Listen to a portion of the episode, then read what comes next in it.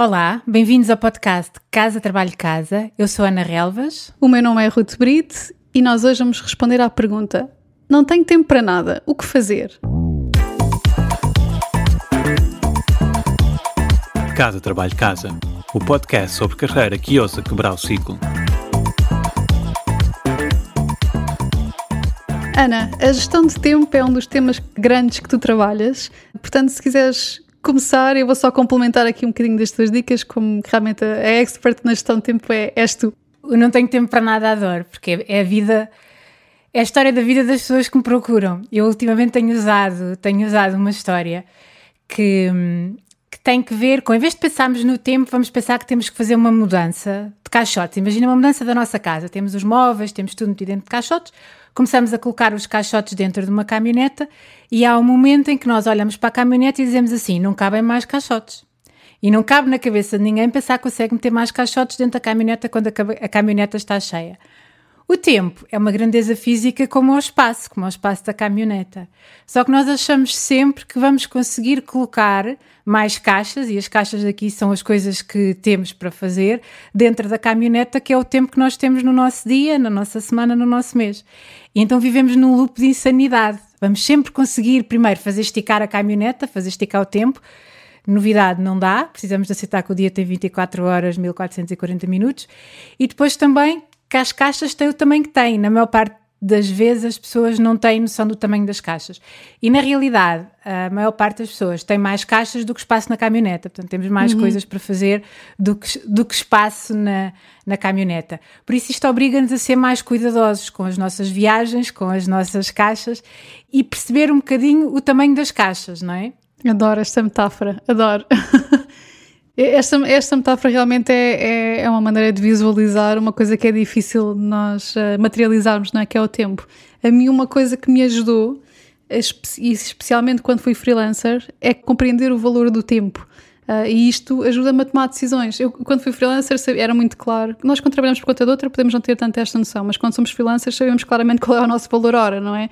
E depois começamos a pensar. Quando alguém nos convida, por exemplo, para um almoço, e o almoço é suposto ser uma hora e estende-se por duas na nossa cabeça nós sabemos, ok, esta hora que eu estou aqui a mais e que deveria estar a trabalhar, estou a perder, sei lá, 60 dólares, vá. E isto depois vai nos ajudar também a tomar certas decisões também um bocado mais mundanas. Por exemplo, a decisão entre ir eh, de Uber ou de autocarro. Ok, de Uber são 5 euros, mas a viagem vai demorar 10 minutos. De autocarro é mais barato, são 2,5 euros, mas vou demorar uma hora a chegar lá.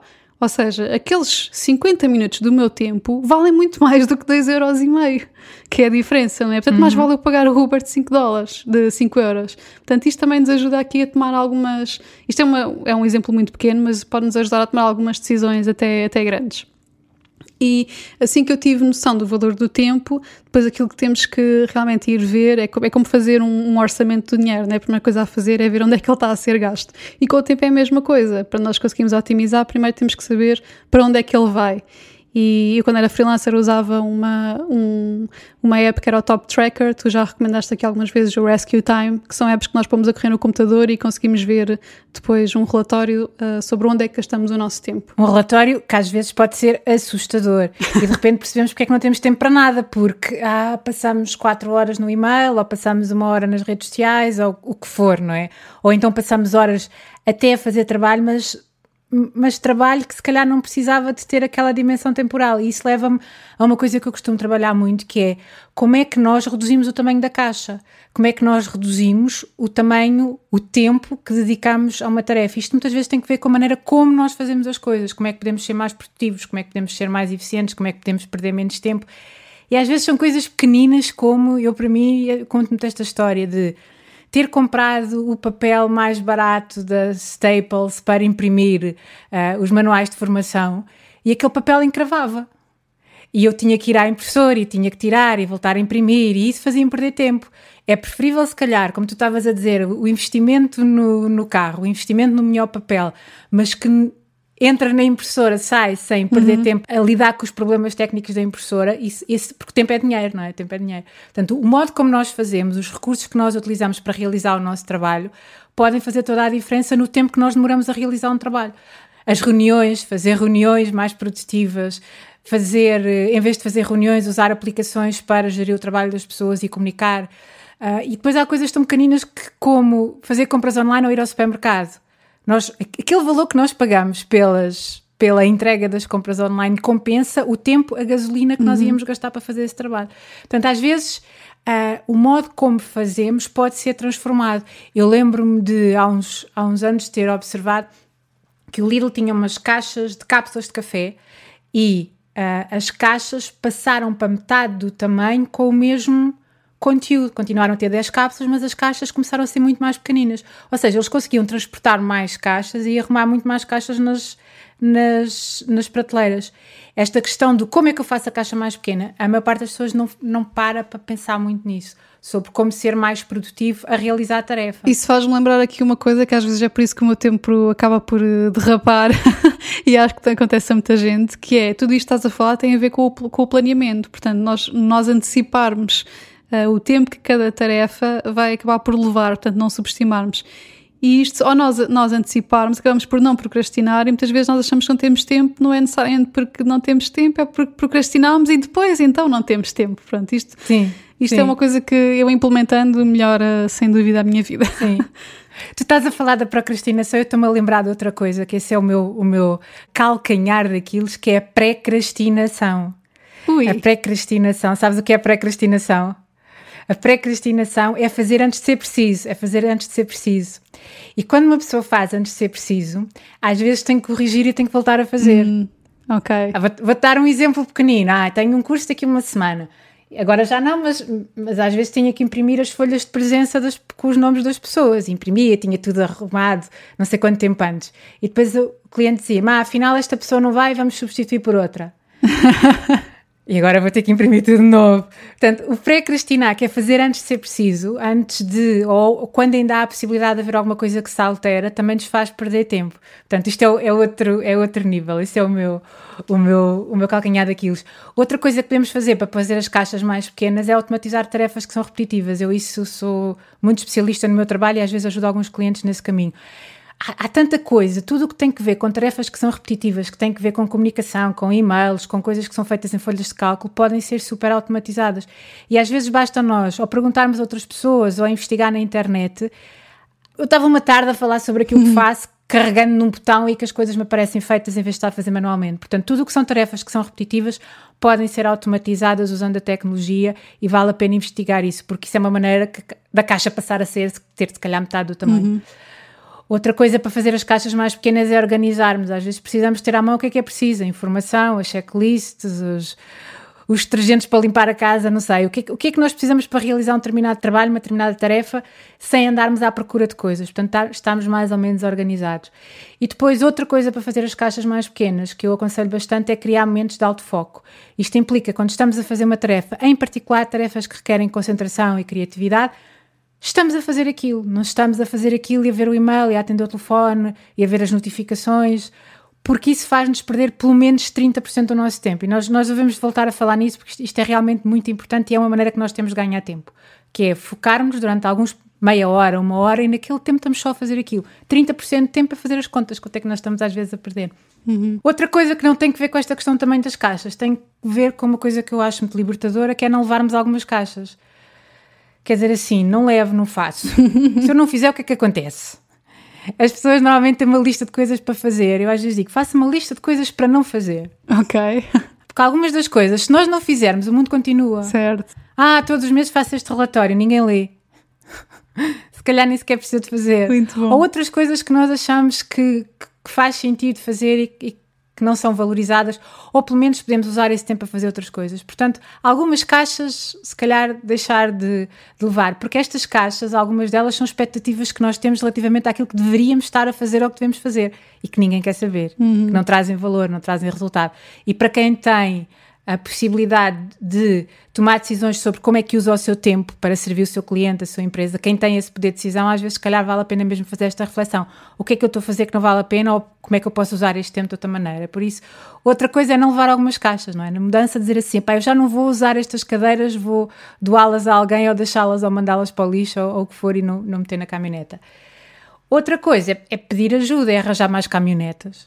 Uhum. É? Se tivermos outras caminhonetas para levar as caixas, ou, ah, em vez de pedir ajuda quando não é, não é possível, pagar. Pagar por ajuda, contratar uma caminhonete, fazer outsourcing, Sim, sim. aquelas Sim, tarefas que estás a dizer que automatizas, algumas não dá para automatizar, mas podemos contratar alguém nas Filipinas para, para nos fazer uma spreadsheet.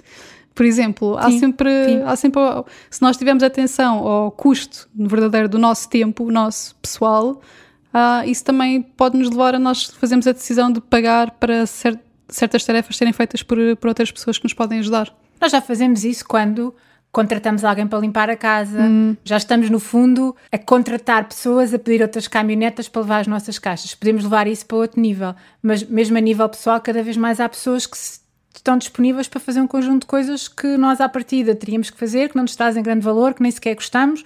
Quem tem essa possibilidade é trocar tempo, é trocar dinheiro por tempo, não é? Não temos tempo, mas tivemos a possibilidade financeira de, Exato. de o fazer, a nível profissional também, por isso, mais caminhonetas. Depois, por fim, tu já falaste nisto, que é conhecer ah, primeiro o tamanho da caminhoneta e o tamanho das caixas. Nós temos quantas horas de- por dia temos em particular para trabalhar? Qual é o tamanho das caixas? Qual é o tamanho das tarefas? E a maior parte das pessoas não tem esta noção. Não tem esta noção. E, e perceber isso permite-nos uma coisa: permite-nos perceber se temos ou não espaço para levar mais caixas. E muitas vezes nós ah, comprometemos-nos, por exemplo, a fazer alguma coisa sem fazer essa avaliação. Por isso é que não temos tempo para nada, porque temos que sim, sim, sim, sim, sim, e na nossa caminhoneta não cabe mais. E outras vezes até somos nós próprios a propor, e nós já falámos nisto no, no outro episódio, somos nós a comprometer-nos com um prazo que não é necessário para a pessoa do outro lado. Portanto, o meu conselho é sempre perguntar, quando estamos a comprometer com alguma coisa, para um cliente, para um colega, para, quando é que este trabalho é realmente necessário, para te podermos ajustar isso, não é? Pôr aquela caixinha dentro da nossa caminhoneta na viagem que, em que é possível e não pensar que vamos conseguir meter tudo dentro da caminhoneta porque é insanidade. É insanidade e não. E é um, um, um loop que a maior parte das pessoas está a viver porque não tem esta consciência. Este episódio foi curto, mas foi mesmo com muito sumo. Obrigada, Ana, pela, pelas tuas dicas. É mesmo muito, temos aqui muito que pensar e que implementar, que é a parte importante. Eu, antes de fecharmos, queria só dizer aqui duas coisas muito rapidamente. Uma que é, às vezes, isto, a questão do nós acharmos que não temos tempo para nada pode ser um bocadinho um sentimento avassalador e, e que nos pode deixar uh, num estado quase de semi-pânico e, e o meu conselho é darmos um passo atrás, pararmos para respirarmos, porque às vezes nós estarmos paralisados leva a que não consigamos tomar decisões ou, ou ver a situação claramente e depois acabamos por perder ainda mais tempo. Portanto, é, é aqui uma bola de neve. E a segunda coisa era nós, a partir do momento em que temos consciência do valor, e pode ser mesmo o valor monetário do tempo, temos, devemos respeitar não só o nosso tempo, mas também o dos outros. Há pessoas que são sistematicamente atrasadas e acho, que- acho que geralmente é por dois motivos. Ou porque são muito relaxadas e acham que isto não impacta a vida dos outros e impacta. E outras que são atrasadas porque são otimistas, porque acham que vão ter tempo de fazer tudo e ainda vão chegar a horas. E, e- e não acontece. E, e o que eu queria dizer é que há a possibilidade de reforma. eu já fui uma destas pessoas e mudei. Ou pelo menos melhorei. Há E- esperança! Exato, há esperança. Portanto, respeitem o vosso tempo, mas também o dos outros. Agradecemos pelo vosso tempo a ouvirem-nos e se nos quiserem agradecer, podem-nos deixar uma review no Apple Podcast, que é para chegarmos a mais pessoas. Obrigada e até ao próximo episódio.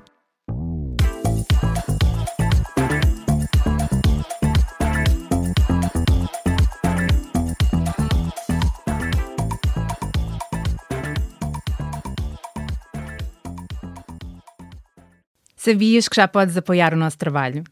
Se és um ouvinte fiel do nosso podcast, convidamos-te a subscrever o Casa Trabalho Casa Premium. Por menos de 5 euros por mês, estás a ajudar-nos a cobrir os custos de produção e a garantir que continuamos a trazer-te conteúdos semana após semana. E para agradecer o teu apoio, preparamos três vantagens exclusivas. Primeiro, ouve o podcast em primeira mão. Já não precisas de esperar por quarta-feira. Para começar a semana motivado, passas a receber os episódios ao domingo à noite. Segundo, o kit Mãos Livres. E o que é isto? Podes ouvir o podcast enquanto fazes outra coisa sem perder nada. Nós enviamos-te a transcrição do episódio e assim não precisas tirar notas. Terceiro, passa à ação. Uma vez por mês, oferecemos um recurso adicional que ajuda a colocar em prática algo que partilhamos no podcast. Pode ser uma folha de exercícios, um áudio de mindfulness com um propósito específico, um template de currículo, etc, etc. Muita coisa.